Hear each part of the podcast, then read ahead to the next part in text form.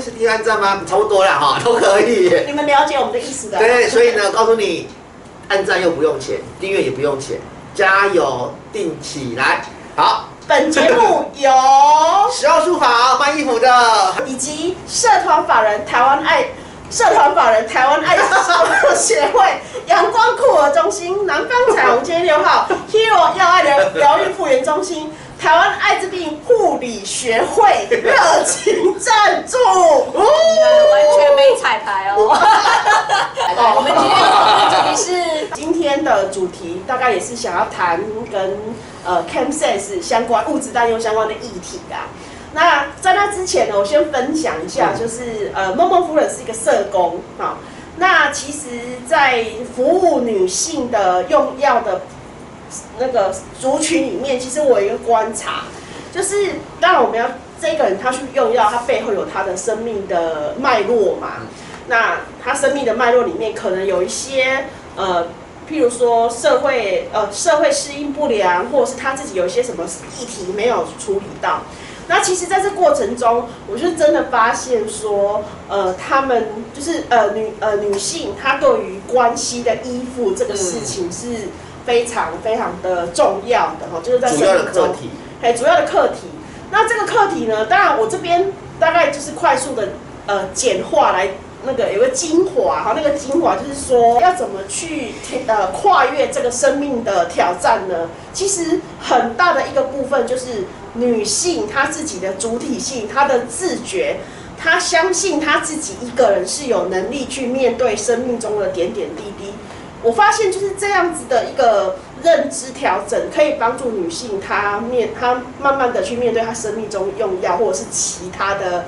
难处这样子。所以我就求助很重要。嗯嗯。哎，你必须要去懂得去求助啊，这样我们才能够解决我们的一些呃一些问题啦。因为其实有有些时候我们会遇到一些朋友，他来跟我们说，就是。我们看他已经有可能用药已经有一点点状况哈，他会需要需要帮忙，但是他就不太会有感觉，觉得自己有异常，哈，他就会觉得说好像自己 OK 啊，你觉得我有？受到药物影响吗？没有啊，我觉得是你误会了。就是有时候会遇到这样子的朋友，他可能还没有想要有很大的改变，所以当然他也不觉得会需要去求助。对，所以我我都我们在我们协会的服务里面啊，我们不觉得说呃药物可以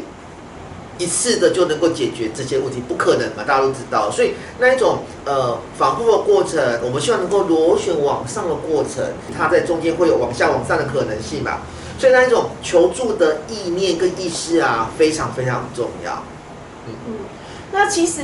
呃，我在服务的历程里面，我就是有曾经遇过哈，就是有一个有一个朋友哈，他本身是 CamSes 的一个用药者。那其实他用他呃 CamSes，他一开始使用，他没有觉得有影响到他的工作、交友、生活。但是慢慢的，他因为用药，导致于说，呃，他明天因为他是一个轮班上班的，然后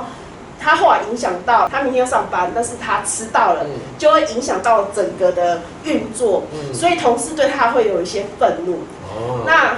愤怒当然愤怒就会想要会骂他，会屌他，人际关系会紧张。嗯，那人际关系紧张，他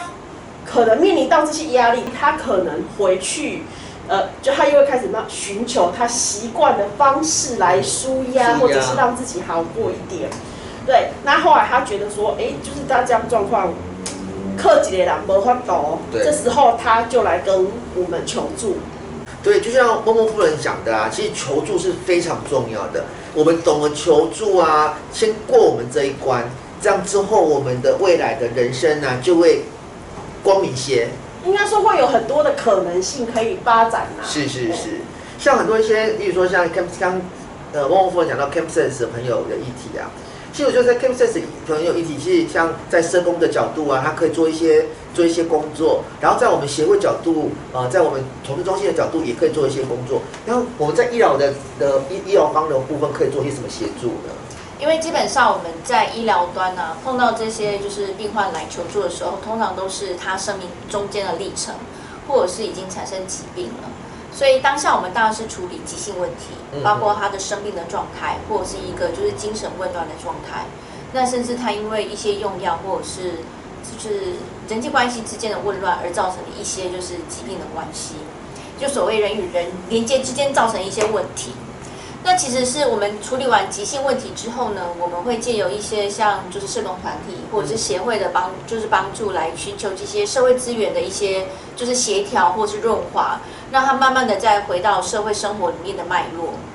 那之前我碰过一个，就是是四个孩子的母亲，但是他四个孩子的爸爸都是不一样的人。哦，然后这个这些生父们大部分都是来来去去监狱，因为就是药物滥用的问题。但是他一直看不清楚的，就是问题点在于是他其实他可以自己生活的，嗯嗯，但他都觉得说他人生中没有这些孩子，或者是没有这些就是男的，男对男性关系就是不完整了。嗯那其实我们过程当中都一直跟他说，其实他自己已经过得很好，他甚至还是会去帮助他之前就是那些前夫们，他一些比如说父母亲生病，他还会带他们去看病的。嗯所以其实她是一个很独立的女性了，只是她一直没有办法看到自己的优点，她都一直用负面的情情况来看她自己。哎，我想问的，我想问的是，她会不会觉得说她做这些事情是理所当然？对那可是她在付出这一些的时候，接受这一些付出的人并没有给她回馈，所以她就会觉得说，好像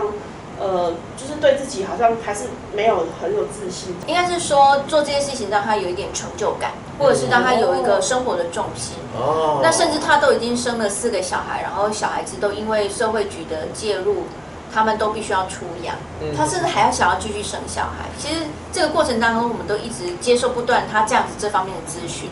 所以其实我们是在他每一个生活的阶段都有不一样的介入的状态。嗯那我们会提供他不一样面向的帮助。嗯那不管是急性期的疾病，或者是急性期的精神的紊乱状态，我们都是可以帮助，就是用短暂的药物去协助他可以稳定，就是度过这段就是比较痛苦的时间。嗯但是因为这样子的脉络吼，其实是需要长时间的追踪，甚至很需要很多社会资源的，就是帮忙跟加强他自己自信心的建立，嗯还有他其他人际关系的建立。所以其实我们在医疗端可以做的就是更远一点的，就是跟一些协会或者是一些就是像类似中途之家可以合作，然后来就是转接这些个案之后的生活的一个调试。嗯我这边还想要强调一点，就是说那个物质，呃，就是呃药物滥用哈，或者是成瘾者，他们的生命的面向非常的多元，不是只有单一种一种样态。好，那就是我们尽可能的不要被刻板印象给捆绑住了。嗯就是 c a m s e s 的朋友，他呃，就是他工作其实是稳定的，那只是因为药物慢慢的在他的大脑里面，就是占据的时间就越来越多，会让他的正常生活失序哦，失去了秩序，所以他来跟我们求助。后来呢，就是他其实刚他刚开始来找我们的前几年呢，他还是很混乱哦，还是很混乱。但是我觉得慢慢的，我发现他有做很多的改变，很多的努力，包括他呃，我们都会讲自我觉察，但是光是自我觉察，可能那个力道还没有这么的强。那他的话，像我就知道说，他会很常去报名一些那个呃自我成长的课程。哦有有有，连那个他在他本身是在南部，他就很常去台北上课哦。嗯连我那种助人者都国家不烂哦。那任何跟他生命历程，他可以做努力的，他课程他就会去报名。嗯那当然，他也有配合那个身心科医师哈、在做一个药物的稳定，哈、稳定。那他本身也有做一些努力。我觉得他努力了两三年之后，我看到他，当然一开始就是这种进步会很缓慢，而且他也会很挫折，他就会有时候会很生气，就是觉得说啊，这种日子到底要熬到什么时候？好像怎么做都不会到尽头。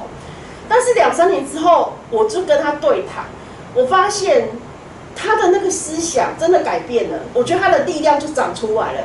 可是，在那个过程里面，他必须要两三年，就是依依依这个朋友来讲啊，他有两三年的痛苦期，嗯那种孤单啊，孤单。当然，我们呃，像我们 N NGO 会陪伴他，那他本身也是呃有还蛮不错的亲友支持系统。对，那他也有努力去修复他之前因为用药而伤害的那个伤害到的人际关系。我觉得两三年之后，我看到他真的是大大的不一样，我非常的吃惊。对，然后另外还有一个是自我的救助也很重要。像我们这一个朋友啊，他就是呃，他的他的故事是这样子，好像有一次啊，他的 camp s e s 有是在一个地方，在一个饭店里面开趴，然后这时候呢，他的朋友叫他去送水过去，那怎么可能什么是送水啊？就是要学接这会这样子嘛。但是呢，这个朋友这时候他就去了。他就真的去送水，他真的去送水了啊！这时候我我就问他这个问题，说你有你有多少自信？你送水过去，你不会上去？嗯，其实他自己告诉我，他说他不是很确定。嗯实际上这时候的自我照顾，他已经步入了一个错误的决定。啊，这时候事实上他后来，他实际上后来他是，就是我们所想象的，他就上去了，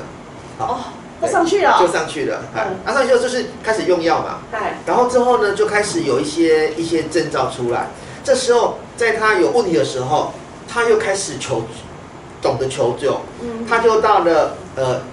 医疗单位，因为他是开始精神不好、幻听啊，什么都来的嘛，所以他懂得找他的家人。找家人，家人是最大的支持，大家知道吗？对，所以他有，所以他就这样做，就是告诉了家人说，他有这样的状况了。好，但家人会伤心呐、但是有时候你要活下来是比较重要的。嗯，好，然后家人当然会伤心，但是家人一样给他无限的支持，而且那时候他有男朋友，好，所以他男朋友也给他很多的支持，然后再加上医疗单位跟我们协我们协会的支持，所以他就会比一般的状况自己一个人孤身在这个社会上比较快速的站起来，所以他这个朋友像现在目前呈现是相对很稳定的状态，